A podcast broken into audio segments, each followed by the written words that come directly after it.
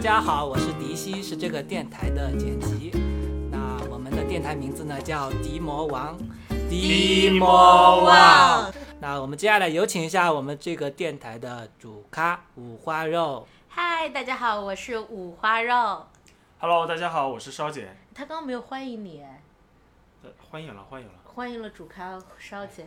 迟到了还有什么好欢迎？好的，好的，好的，OK，嗯，那那我们就进入正题啦。怎么尬住了？怎么尬住了 好，大家好呃，我是五花肉，呃，因为防止有这个我们的破呃内容未来会破圈，怕大家不太知道我，我再简单的介绍一下，我在云计算啊、云原生啊、开源方面都做了呃开发者运营和生态相关的工作，然后今年应该是我第九年在这个领域做，积累了相关的一些经验，也也期待跟大家做一些后面的讨论。嗯，我也自我介绍一下。对的，好，对，大家好，呃，我是烧姐。对，非常荣幸啊，今天呃能做客第一期迪魔王电台。对，然后呃，看我的职业经历的话，其实呃我在前面呃刚进入这个行业的时候，其实是跟着花肉啊，我们在一家开发者社区，那个时候更多是做一些社区运营，然后后来呢，我就开始去其他一些公司，然后也有涉及到一些市场营销的这种岗位，然后现在主要是在做产品的运营，但其实整个呃职业的这个脉络上面都还是跟开发者、跟技术产品比较相关。OK，呃，那那我再给大家，我们再介绍一下我们这个电台吧。就是这个电台刚刚 大家可能就是一个洗脑的名字啊，叫低 魔王。啊，它其实有一个相对正经的英文名字叫 Dave Mo，啊，我们在这个领域也算有快接近十年了，然后听了就是还看了这个行业很多的东西，也越来越呃开心的看到开发者啊，开发者生态在。在慢慢的被大家重视，那那到底大家其实听到的更多的还是特别专业的技术的一些内容。那我们想说，那 dev 加一点，dev more 一点是什么东西？呃，所以呢，我们就有这样的电台，不那么深入的去聊具体的某一个技术啊，这种嗯我们不太擅长的部分啊，因为我们俩也这个技术的积累相相对来说呃比较一般。哦，对对对，还有我们这个十几年的剪辑师，对我我们其实希望是呃让更多人能够去去关注开发这个这这个领域的东西，它其实没有门槛那么高，嗯，大家学习其实那比如说项目管理类似这种也是呃开发衍生出来的一些做事的方法，可以帮助我们更好的生活，大概是这样的初衷，所以呢，我们打算用一种。很有意思的方式把这个事情有意义的事情坚持下去，但是看今天我们的嘉宾是迟到的啊，必须跟大家说。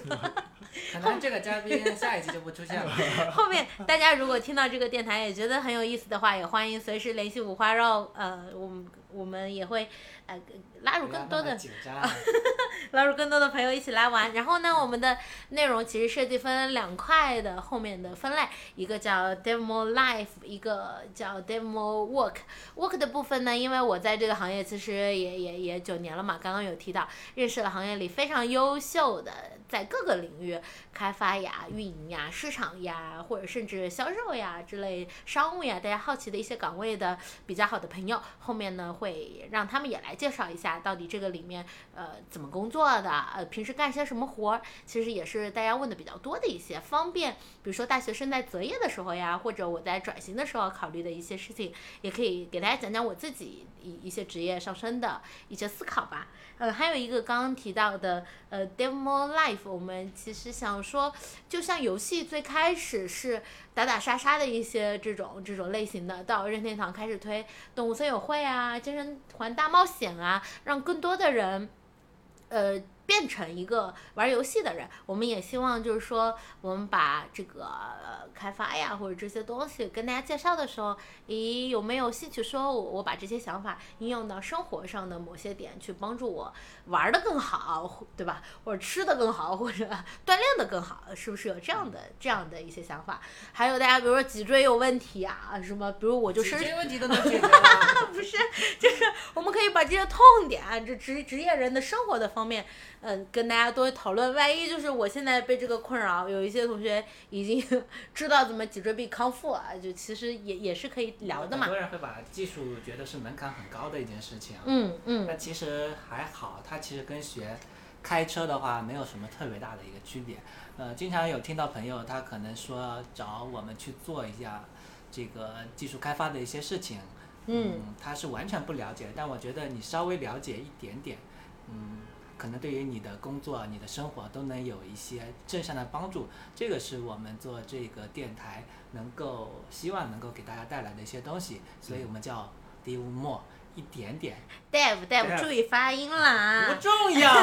就比如说很多很多妹子，对吧？就之前我们其实知道 Ruby 社区干做过这些事情啊，就是说我们拉一些呃有兴趣的，然后通过 Ruby、呃 Rails Girls 这样的项目，让这些妹子来一天的时间来接触一下，觉得距离比较远的一个、呃开发的事情。那其实更贴近我们生活，还有很多场景啊，美美颜相机啊。哦，我为什么拿起来？它可以对着我的脸，把我的眼睛放大，给我加个睫毛，它是怎么做到这些事情的？其实大家也都好奇，包括跟我们息息相关的目前的信息泄露啊，这些数据安全的问题，我们到底怎么才能保护好自己？我们知道背后的原理，可能更知道我在什么权限该开啊，它到底是怎么我的信息是怎么泄露的，才能够帮我们更好的生活在这个信息高度发达和流通特别快的一个社会啊。呃，比如说网速慢，是不是？我们原来调侃说，我们找个程序员来家里修电脑、修网，到底为什么会慢，对吧？到底到底为什么会出现这样问题？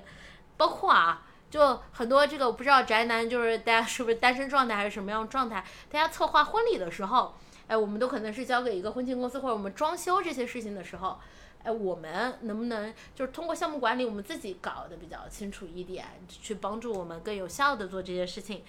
对吧？大概就是这样可。以作为话题去聊。对对对，我们后面可能因为我觉得技术最终解决的是人的问题。对对对，就是这样的。我们不觉得它是一个很远的事情，或者门槛极高的事情啊。呃，但就像我自己发展来说，为什么我现在可以跟这么优秀的一些同事们做做同事？同学们做同事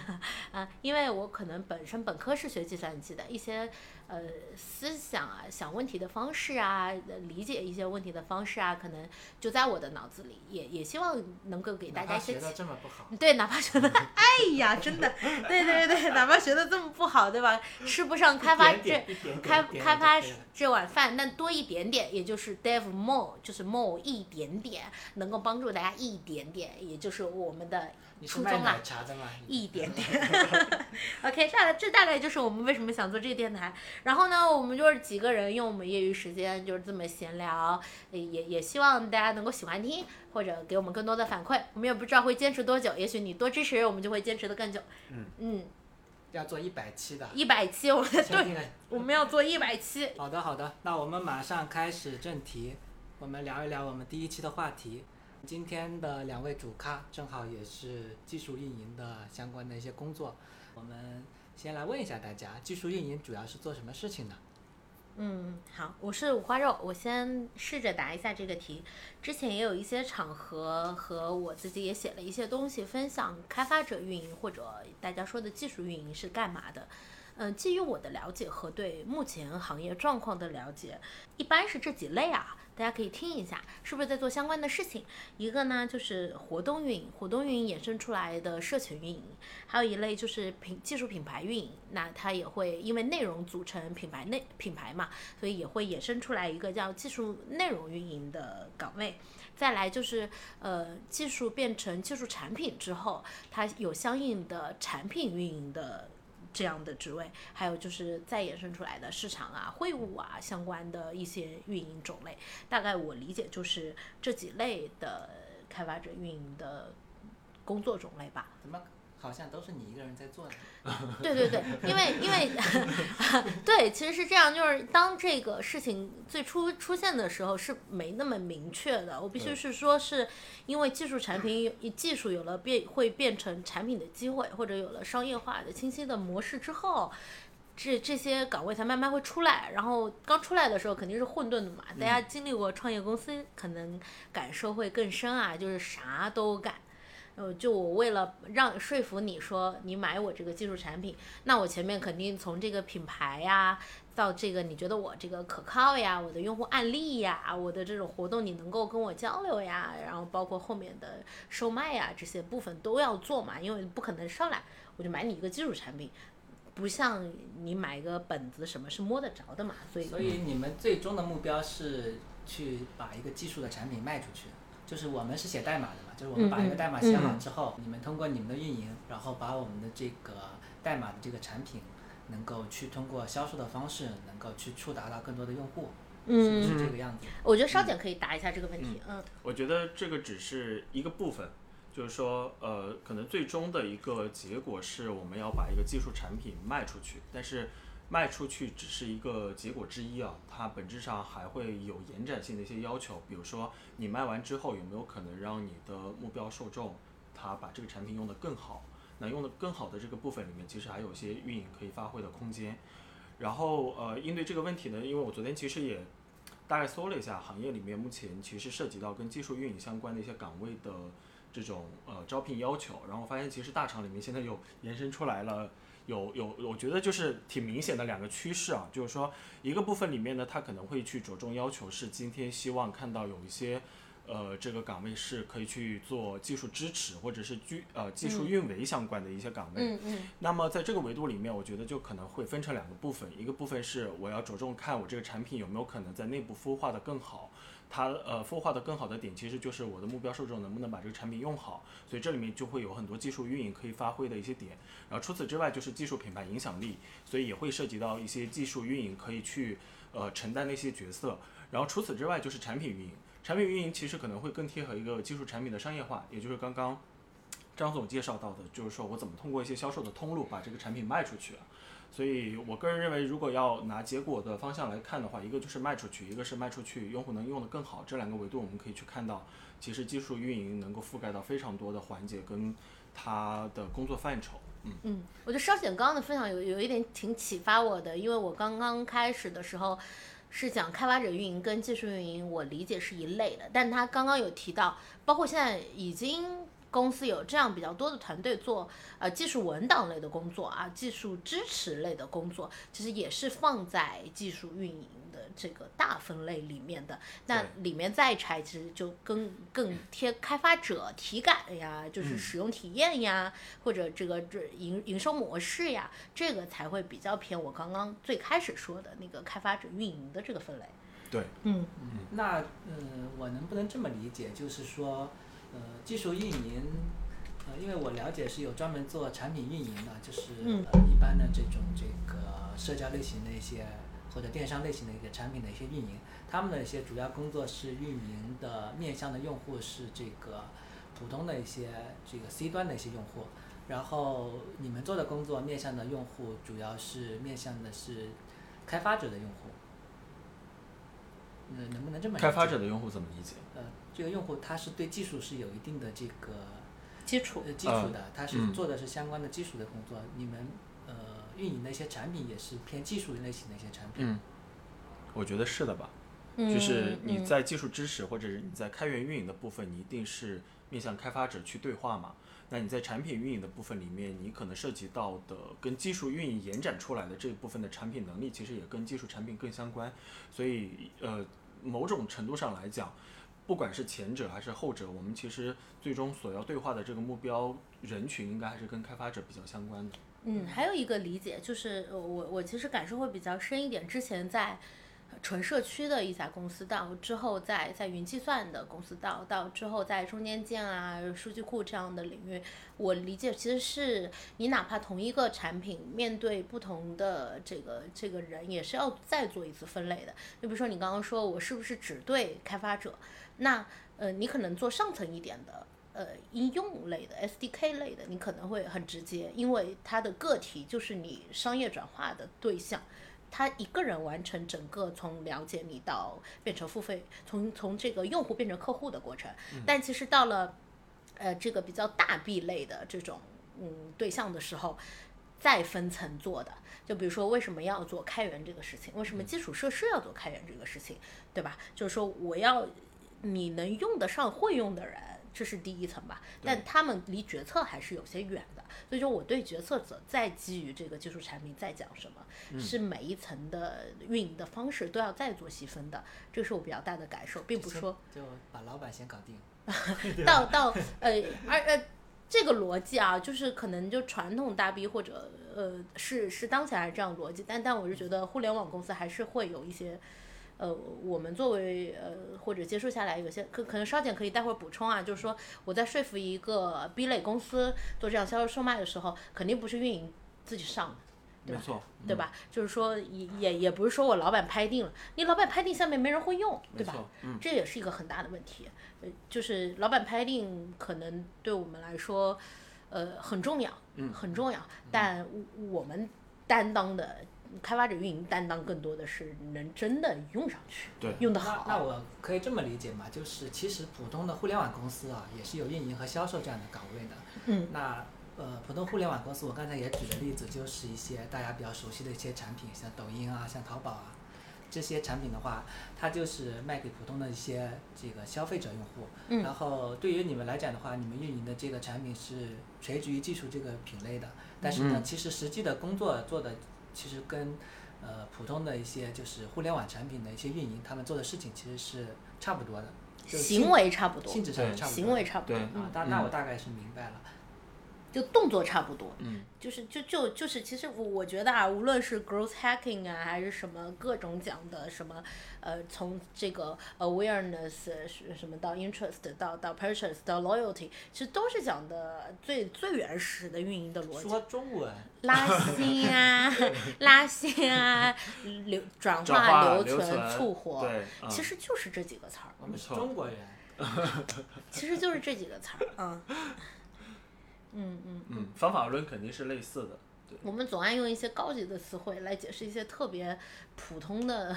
行为，觉得不那么高级，但但回归回归本质就是这几个行为逻辑。对，那我另外第二个问题就是说，这个技术运营的这个工作的话，其实我刚才理解，其实跟这个普通的运营差不了，就性质上是性质上是比较接近的。嗯，呃，那就是，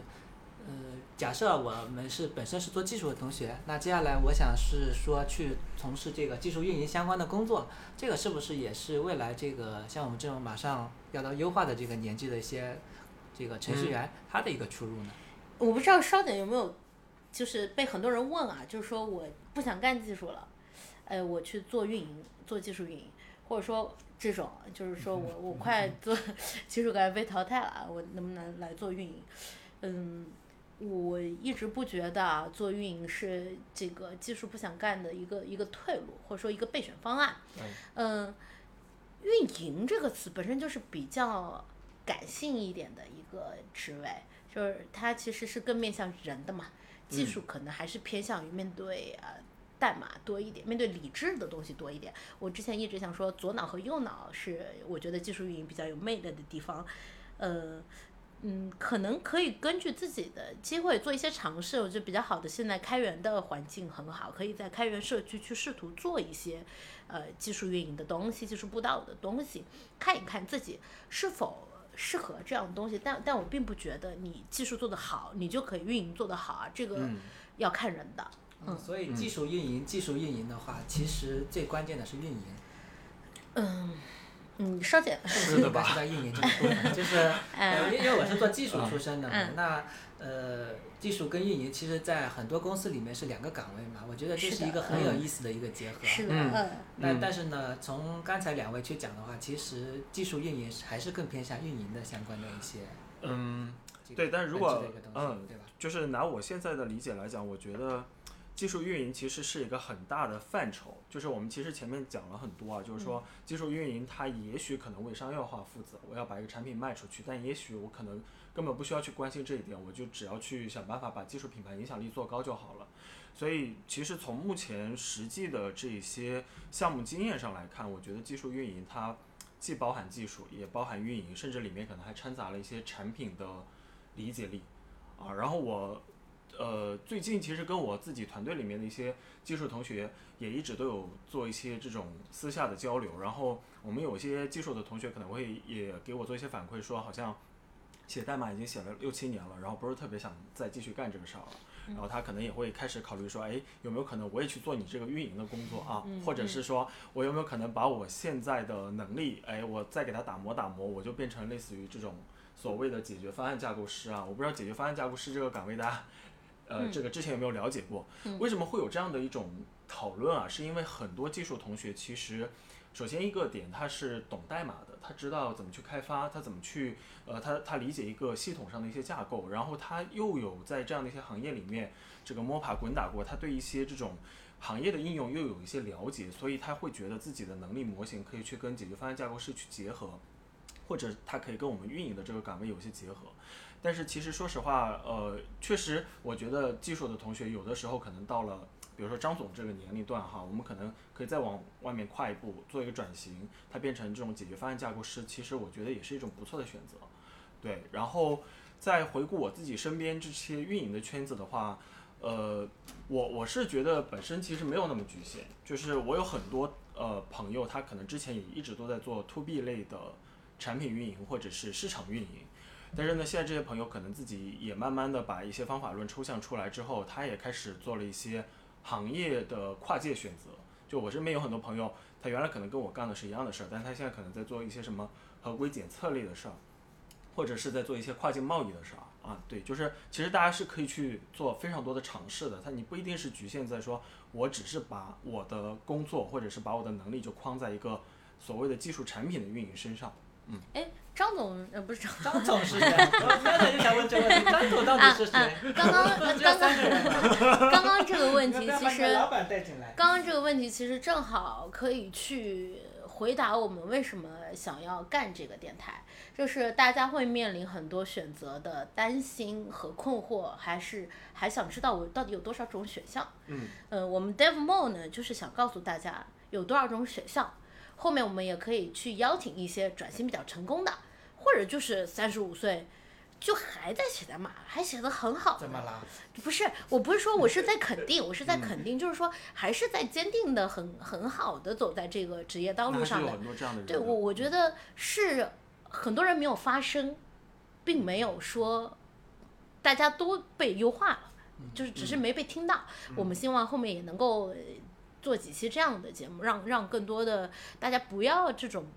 制造这种没有意义的恐慌。没有错。嗯嗯，好的。那我们刚才讲的是我们是作为从一个技术工作者的这样的一个角色，说去理解这个运营的这个技术运营的这个事情。呃，假设换一个，就反过来去讲，假设我是一个对技术完全不了解的，或者完全不懂的，那我也想去做这个事情，是不是说我还是必须要先学会一些技术的一些东西，才能够更好的去从事这个工作？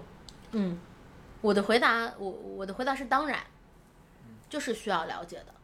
因为你之后的整个工作的对话的语境、对话的受众、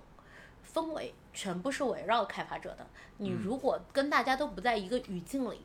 是很难对话上的。是的。我我现在发现有些现象啊，就是很招一些外形很好的人进来做这事儿，然后可能就趟个一会儿就不干了。我我不觉得这是一个健康的现象啊，大家可以去 观察一下，就是到底懂不懂这类的人在做这个事情。我我带也带过几个非呃研发，甚至也没有计算机认知背景的同学做这个技术运营，成长都非常快。但我最上来。一是必须要全部用 Markdown 这样的格式，你必须把 Word 给我扔掉。第二个是你所有的文档的排版的规范，我都是就是新人礼包，我给他们准备一个。还有就是你必须要去看相应的东西。他们跟我说数据库太难了，就根本看不懂。我说我也看不懂，但是你看不懂，你把这些字，你起码看一遍，这是我对他们的最基础的要求。然后后面去说跟这些专业的同事去反复的沟通的过程中，你当然可以。去学，我严格到哪怕在做的就是改一个帮他改一个文章的排版，或者说，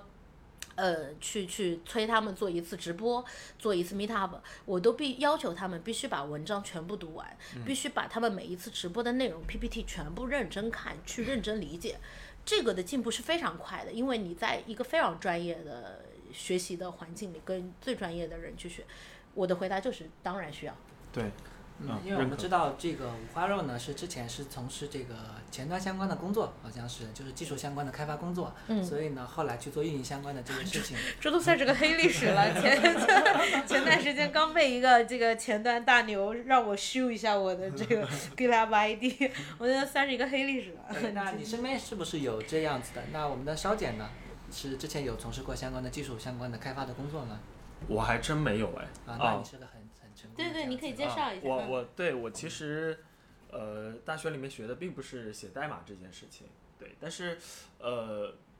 拿我自己的这个经验来看啊，就是，呃，我我首先先回应一下刚刚那个问题，就是说你的这你要做技术运营，你是不是需要懂一点点开发啊？就是或者是你稍微要懂一下呃代码什么之类的，肯定是有必要的。为什么呢？就是说你既然是做技术运营，你肯定要理解你运营的是什么技术嘛。啊，你要去，不管是推介，或者是你要提升的所谓的这种影响力的这个部分的能力，它是什么？呃，它有没有前景啊？它有没有这个优势啊？如果这一点机会都没有，一点希望都没有的一个技术产品能力，你有什么好去运营的，对吧？这个其实是一个特别本质的一个点。所以作为运营的同学，呃，好比讲说，今天我们整个电台叫呃这个 Dev More，你大概要比技术的同学再多想一点，就是说。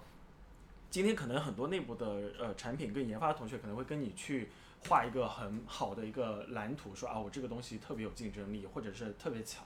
但是如果运营的同学没有办法再去进一步的去挖深，看看是说它实际的一些优势是什么，或者它本质上它能够给我们运营的这个嗯，不管是工作也好，或者是我们的一些策略也好，带来一些比较好的一些支撑的话，其实你肯定把这部分的事情做起来会非常被动。那呃，当然我其实个人不是对，因为我刚刚有说啊，因为我没有写过代码，所以在实际的这些工作经验当中呢，就只能是说，哎，我大概会比可能开发的同学了解一些大概的皮毛，然后我能够去把一些原理啊，或者是一些呃实际的一些这种架构相关的这种呃优势呃优劣点，我们要至少能够自己通过自己的一些，不管是看文档还是看实际的一些产品的分析，能够去把这部分能够消化过来。我觉得这个肯定还是一个很基础的要求。嗯，我正好补充一下，就是说，嗯，一个是他刚刚提到，你你首先要判断你运营的这个技术或者技术产品，我真的觉得技术运营其实是比其他的岗位选择更重要的一个事情，就是你选没选对这个技技术站、技术站的产品，其实是非常非常重要的。对，嗯，第二个就是说，诶，第二个是什么？忘了。啊啊哦哦，第二个 第二个就是说，呃，你到底要了解到什么程度嘛？呃，还是坚持一个观点，就是专业的人做专业的事情。技术运营，我们了解到我讲到什么什么地步，我邀请哪位同事来进行下面的更深入的这些内容的补充。我觉得这样就比较比较够了，嗯就比较清楚了。我们不要去呃用我们比较浅显的东西去去呃露拙嘛，就是说把自己不不擅长的东西嗯突出来，而是我们知道到什么情况下要找哪个同事。哪个技术同学去进行相应的补充，这个是我们作为这个路由器吧，呃或者中间件吧，呃比较重要的一个一个工作。嗯嗯那我就想到了有一个叫做产品经理的一个工作，其实嗯。有一点接近，就是说，呃，我们经常会聊一个话题，就产品经理到底需不需要懂技术这个事情。那我觉得跟你们刚才讲的技术运营是有一点点接近的，就是，呃，像五花肉是之前写过代码的，然后呢，烧碱是一呃，可能之前对技术这一块并不是本职的专业，嗯。但是呢，你们对这个事情有一定的了解，对于你们的一个工作是有帮助的，嗯。呃，嗯，是不是这样子的一个嗯差不多的一个情况？差不多，但是我觉得产品经理要比运营要做得更深入一点。呃，就是我们举一个大白话的例子，比如说今天薇娅或者是李佳琦他们要开场直播，那本质上他直播可能一天就是卖十个品，但这十个品可能会需要到这个选品嘛，那选品的部分可能就是运营要主要去做的，对吧？我今天为什么从一百个品里面选出这十个品？这十个品有什么差异化优势？我能够给他卖多少钱？GMV 会有多少？但是产品同学可能要比运营的同学更进一步的要知道说这十个品里面它分别有哪些这个成分啊，它成分的这个优势是什么？那这呃为什么这些成分组成起来这个产品是好的？它这部分的一些原理，我认为产品经理肯定是要懂的，因为本质上产品的同学可能你今天不管是做 to B 还是做 to C 类的产品，你可能都是需要去分析好它的一个原理，要把它的一个实际的一个脉络要把它解构出来，然后再把它变成是一个很成熟化的一个东西往外卖。所以这个我觉得是有一些本质上的差异的。哦，那其实比产品经理相对来讲，技术的这个要求可能还会稍微再低一点点。你是说产品同学不一定跟技术同学一样？这个我觉得这个这个问题就问的非常非常技术人，就是或者非常重视，一定要严格出一个界限。我觉得很多事情是没那么清晰的界限的，是不绝对低绝对高？那我换一下，就是说我们这个 Demo 这个电台，Demo One 电台，假设我是一个完全不了解技术的一个人，听了几期之后，是不是接下来我想做技术运营相关的工作？嗯，是不是？就差不多可以了。哎，我举个例子啊，我举个例子，比较好玩的，我我也觉得非常有成就感的一个事情，就是我真的在影响一些人，所以我更加敬畏我说说话的严谨啊。就是我我之前认识一个叫，哎，一个同学，我不知道没他没授权，我就不提他名字。呃，很早之前这个捕蛇者说这个电台有采访过我一些开源运营啊、技术运营相关的事情。这个同学是当时大一在校，就听了我这个电台之后，他应该是没记错是生物专业，反正非计算机专业一个同学，后来就在呃一家很不错的开源的公司开始做技术运营的实习，呃，然后中途也联系到我说是感谢我这个事情，我觉得，嗯。一个是这个这么一个开放的信息获取的环境，还有就是开源的，就我仍然很感谢开源的这样的一个文化和开源社区好的项目在推进，你可以参与的机会是很多的，你可以在这个过程中去确认自己合不合适、喜不喜欢，呃，和学习一些东西，大家都是很 open 的，嗯，包括也可以通过我们的电台来了解哟。好的，我们给这个电台已经做完广告了。然后我们接下来呢，就想聊的就是说，假设我已经在从事相关的工作，或者说我已 接下来开始从事这个技术运营的这个工作，嗯，那我的未来怎么样子去更好的提升自己的个人竞争力，以及这个工作职业未来是怎么样发展？因为我们都知道这是一个比较新的一个工作。嗯嗯，稍简先开始吧。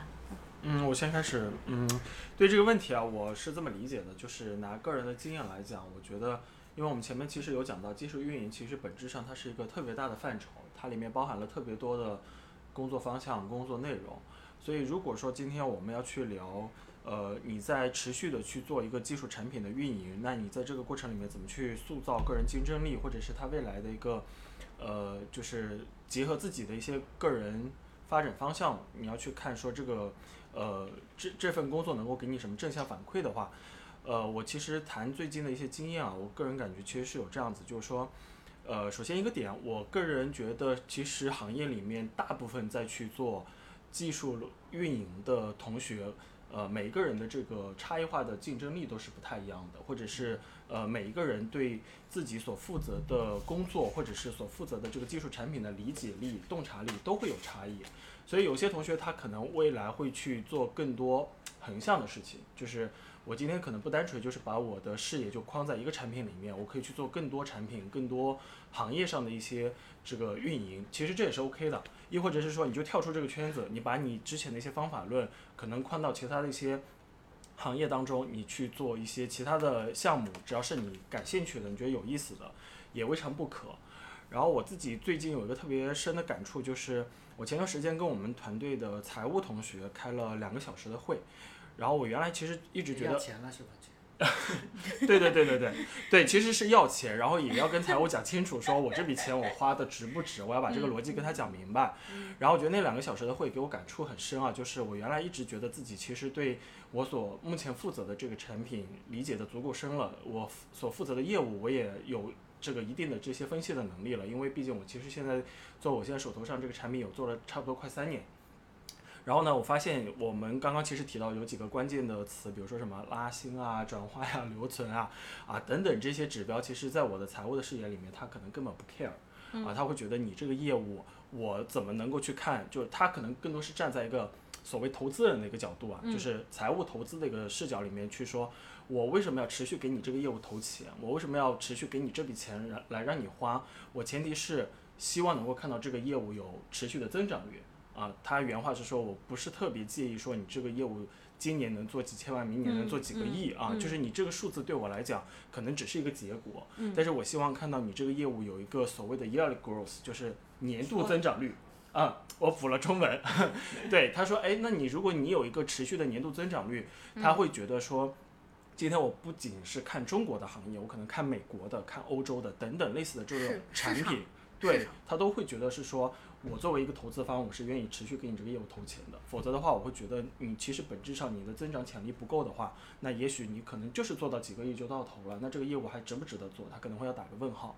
然后为什么聊到这个故事啊？是因为我觉得今天可能很多我们做技术运营的同学，呃，很容易框在一个视角里面，就是说我今天负责的这个业务，我能给他完成多少指标啊？我拉新会有多少啊？留存会有多少啊？这些指标能不能帮我交差啊？如果只是局限在这些细微的或者是一些单维度的一些指标里面的时候，其实有的时候我们的思维是比较局限的。所以有没有可能我们也跳脱出来看，说我感兴趣的点是什么？我是比较感兴趣去做营销，还是我是感兴趣去做这个所谓的一些呃业务策略上的一些设计，或者是我就可能不做运营了，我可能也去做产品等等的。但是只是说在这个过程里面，思维方式是一个部分，另外一部分也可以再结合自己的个人兴趣，我觉得还是有非常多我们可以去值得探讨的一些点。嗯嗯呃，我我来补充一下。嗯，刚刚稍简有说的是单就运营啊，或者我还是在营销呀，在市场啊这些方面的，我觉得大家可以先去看自己，先去看自己，就是说，嗯，我自己的经历和我自己的性格，我的优势到底。做什么岗位可以更好的发挥出来？一定不要逆着自己的性格和经历。我一直坚持啊，就是说我们一一直说你这个积累的财富是一后面的零，这个一是身体健康，我反而觉得是身体和心理的共同的健康，然后你的工作才是成倍数的工作结果才成倍数的增长的。大家不要把自己搞得心理的心理呃比较扭曲的去适应一个热门的趋势、热门的职位，全部在这个里面。嗯，我觉得这个是长期发展不太利的。第二个就是我上周感受比较深，比较多的学弟学妹过来问我，呃，一个是他们不断在否认自己，一个是他们在参考各种前辈的建议，反而搞得自己越来越不自信。其实都是非常优秀的一些同学啊，就是呃，我特别想说的一点就是，无论我们今天呃稍减我呃给大家什么样的建议。都只是我们给你们的，基于我们之前面对的选择给出来的建议。但大家人生的考卷都是开放题。嗯。你今天做运营，对吧？你明天，我之前想过啊，我要不要去做医美行业啊，或者我做这个这些行业，我就觉得要让大家变美，然后又比较有利润的行业，对吧？就你不用。特别去参考，说我技术是不是就是技术运营啊，技术市场，我就技术知识或者这种，你不用现在这么小的范围，是开放题，我们给的答案只是参考，这是我特别想跟大家说的，一定要顺着自己的经历去想你的择业，而不是说顺着前辈给的选项去框自己的职业，这是第一点。第二点，我正好介绍一下我到底整个。七月在搞什么？搞得自己那么痛苦啊！嗯，六月的时候，我在呃 Segmentfault 的开发者生态的大会上做过一次呃技术运营到底是啥之类的这么一个分享。嗯，当时呢获得了比较多的关注啊，还有比较多的行业的呃这个资深人士的一些讨论。嗯。我那会儿其实明显感觉到，我做这个行业八年，做开发者的运营的事情、社群啊、活动啊，呃，各种的事情，呃，已经到了一个明显自己觉得瓶颈的。那我下一步到底怎么办？我其实当时是比较纠结的。我当时给了自己两个选项，一个是我分析了我擅长的和不擅长、绝对不能碰的、没竞争力的，去碰人家硬实力的部分，呃，和自己。有的别人没有的差异的竞争力，这是第一个，就是我刚刚第一点说的那个事情。第二个就是说我接下来，呃，我是看好基础设施这一层的开源的东西的，那我是否是选择这样一个领域比较优秀的项目，呃，很呃深入的纵向的去进入这个事情，还是我去拓宽自己的领域？后来经过了整个七月份，大家可能看我状态也不是很好啊，就是其实都在这些纠结里面，嗯。最后呢，我还是选择了去后一条路，就是拓宽自己的视野更多一点。就像刚刚商姐说的，我们跟财务的同学聊下来，他们关注的，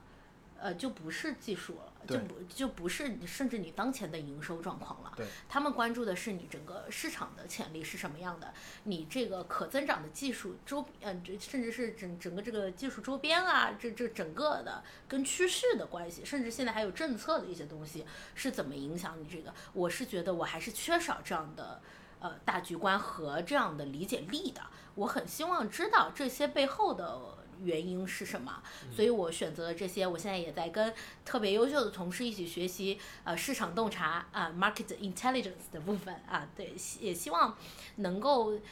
这是我自己的选择，可能可以给大家一些参考。因为我真的觉得上个月的时候，上上个月的时候是感觉真的到瓶颈了，受到的一些呃邀约或者赞美都有点过誉了。我很清楚的知道我还不够，对。这个给大家一些参考啊，但你们大家自己的选择或者我的职场竞争是怎么样的，大家来交这样的答卷。嗯，非常的谦虚啊。那我刚才突然想到，就是技术运营，我们刚才讲，其实本质上是更偏运营的一个工作。那就是假设我刚开始是从事技术运营的工作，那后面的话，我可能是想，哎，转型做一些短视频相关的运营、直播相关的运营，或者其他运营，其实是不是也是相通的？对，嗯，就是我说的。基本功，我之前也写了一篇文章，大家有兴趣可以去找一下。基本功的东西，就像我们思考问题的底层一样，你上面可以长出很多的东西。如果很难理解，就像基础设施一样，它上面可以长各种的应用，大概就是这样的逻辑。呃，后面都是相通的。有一个前辈跟我讲过一句话，我说我去干这个可不可以？我之前想拓宽短视频的这些东西可不可以？他跟我说的就是。心就很土的一句话啊，就是说心有多大，舞台就有多大。还有更土的一句话，就是没人拦着你，你就去做啊。嗯，这两句话给我的启发特别大，所以我从来没有限制说自己不能碰现在的这个这这些东西，或者不能碰什么东西。我是觉得能够让我更好的为开发者服务，为这个大家认同的共同目标服务的，我就可以去做尝试。对吧？在研发或者产品的时候也讲 MVP 的这个逻辑嘛。我快速试错，我觉得 MVP 是什么？哎，就是最小呃，minimum value product。最小价值化产品啊！你的我说啊，你的这个基础太差了。那，迪西，你应该多多学习一些基础知识。对你不能这否认我们所有这些大家公认的一些词儿，还是可以说的。你们产品经理不会平时跟你提需求的时候聊 MVP 吗？对，我会觉得互联网之所以能发展这么快，就是因为你可以不断的去试错，不断的迭代自己。我们大家自己也不要限制说我的知识体系。呃，我我一定要是 open 的状态，我要开放的状态，我才能更好的适应这个时代的快速的节奏。嗯，这个是很重要的，我觉得是比任何专业技能都重要的。就是你要是打开的一个状态。嗯嗯，打开的人是不会老的哦。嗯啊，那最后呢，我替所有人问一个问题吧，就是呃，替所有人，你觉得什么样的人是最适合做技术运营的？是像你们这样子的？嗯，不敢这么说。嗯。就是，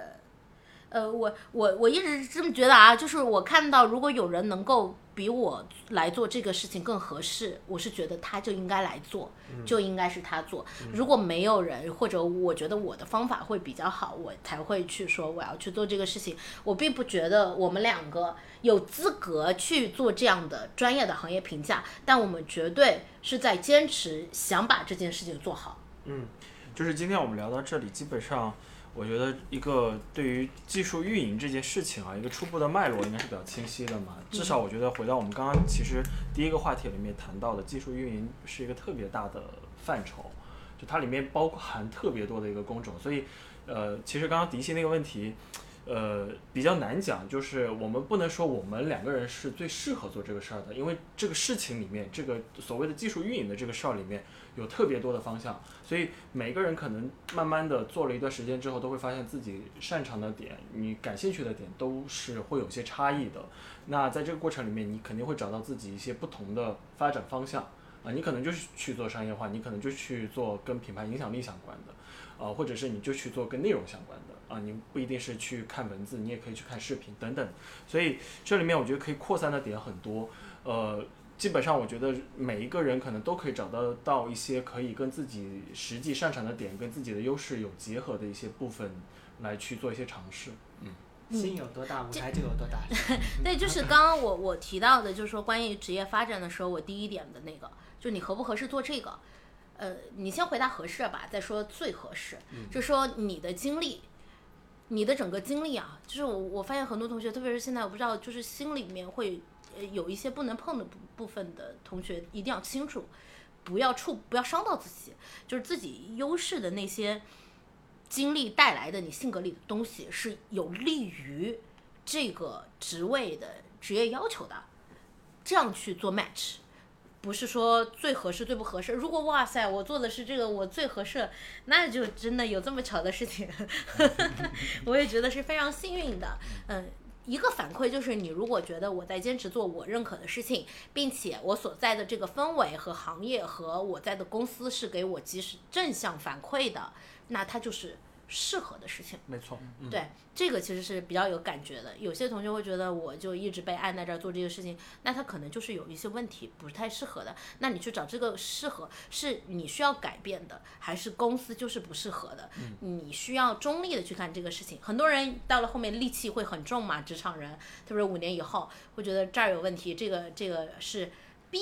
啊逼掉啊！就是这个人是，嗯，这个公司哒，这个完完完了就要完，就是你得中立的去看，呃，到底是嗯我们需要修正自己，还是真的有问题啊？到到我都不觉得有最合适啊，是万事都在变化中。但我感觉两位做这个技术运营做了那么长的时间，呃，表现出来的工作状态还是非常快乐的。啊，快！这两个常态，嗯嗯，我我我是这么看啊，就是说生活对我下手也比较狠的，工作对我们俩下手其实也比较狠的。如果很熟悉我们的朋友，其实知道我们的这个所处的环境不是很顺利的，甚至是长期不顺利的。但我们为什么能活下来这件事情，呃，我们是能够在所有的逆境里能找到一些方法，或者我们能够互相的去帮助。也就是说，你在不在这个正确的圈子里，有一些相应的能让你不往坏处去走的一些朋友，也是比较重要的。嗯，我们俩其实认识好多，一四一五年认识，差不多一四嗯一五年，14一直到现在都是都是关系比较好的，聊工作聊生活都比较好的。这这我也是觉得比较重要的。你的同路的人，相信同一件事情的人，在在一直是这样的状态，互相鼓励也比较重要。嗯，你消化这件事情吧，因不可能为坚持，所以热爱。对，因为坚持所以热爱，或者有些时候真的我们放起来，就是因为坚持你不得不热爱，就是你总会找到一个理由让你做这个事情。你不做的理由有千万个，但如果有一个理由你觉得特别对，你就要坚持这件事情。那坚持下来，你就是就像我，我上次分享就说，我不觉得我做了什么特别了不起的事，但我八年都在干这事，就好像今年就被捧起来，我觉得很很慌的。其实，嗯，我坦白来讲，就是坚持的比较久那。你的手抖起来了。好啦，嗯、感觉聊的比我们意意意想中的要顺利，还有要长一些。本来还担心撑不满时间，今天我们主要给大家介绍了这个电台到底是干嘛的，然后介绍了五花肉和烧碱，还有一位三十五岁的工程师，以及我们这个电台的剪辑师的身份。怎么了？就不配拥有姓名吧？啊，可以迪西。嗯，不知道大家的听众感受是怎么样的？我们的呃，也也欢迎更多的听众朋友们，或者我们本身的朋友、自己的朋友们，因为他们看我天天发朋友圈，也很好奇我在搞什么事情。如果有兴趣的话，随时呃私聊我。花肉或者烧碱，或者在我们电台下面留言，告诉我们你们还想听一些关于 Dave Mo 某一些什么部分的内容，我们去邀请相应的嘉宾来进行录制。嗯，下一期见呗。下期见，爱你哟。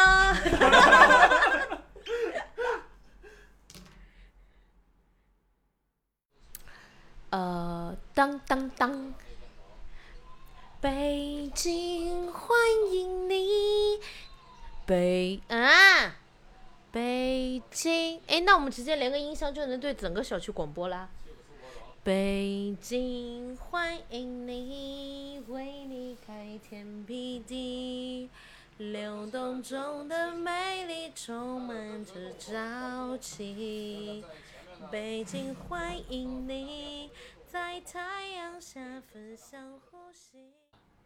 对，那我们马上进入正题吧。好，来吧，先自我介绍一下吧。你哎介绍呀？马上就是 Q 我介绍了。哎，还有介绍过。只是在试音，是不要婴儿啊，我以为已经正式开始了。也可以的，到时哎候都可以的。对，快自我介绍啊大家好，我叫稍简。可以了吗？你们还有什么别的吗？你还回去了？起码要介绍一下你自己，起码一句话介绍一下你在什么领域是相对专业的，不然你哎，那你们会透出公司吗？不会透出。就比如说我在云计算啊这些这啊都在里面做了九年了，然后对什么哇相对来说有经验，就这样就可以了。比如说你就讲你商业化做 SDK 的这种你透卖露公司短信啊是。也没有什么问题啊。我觉得。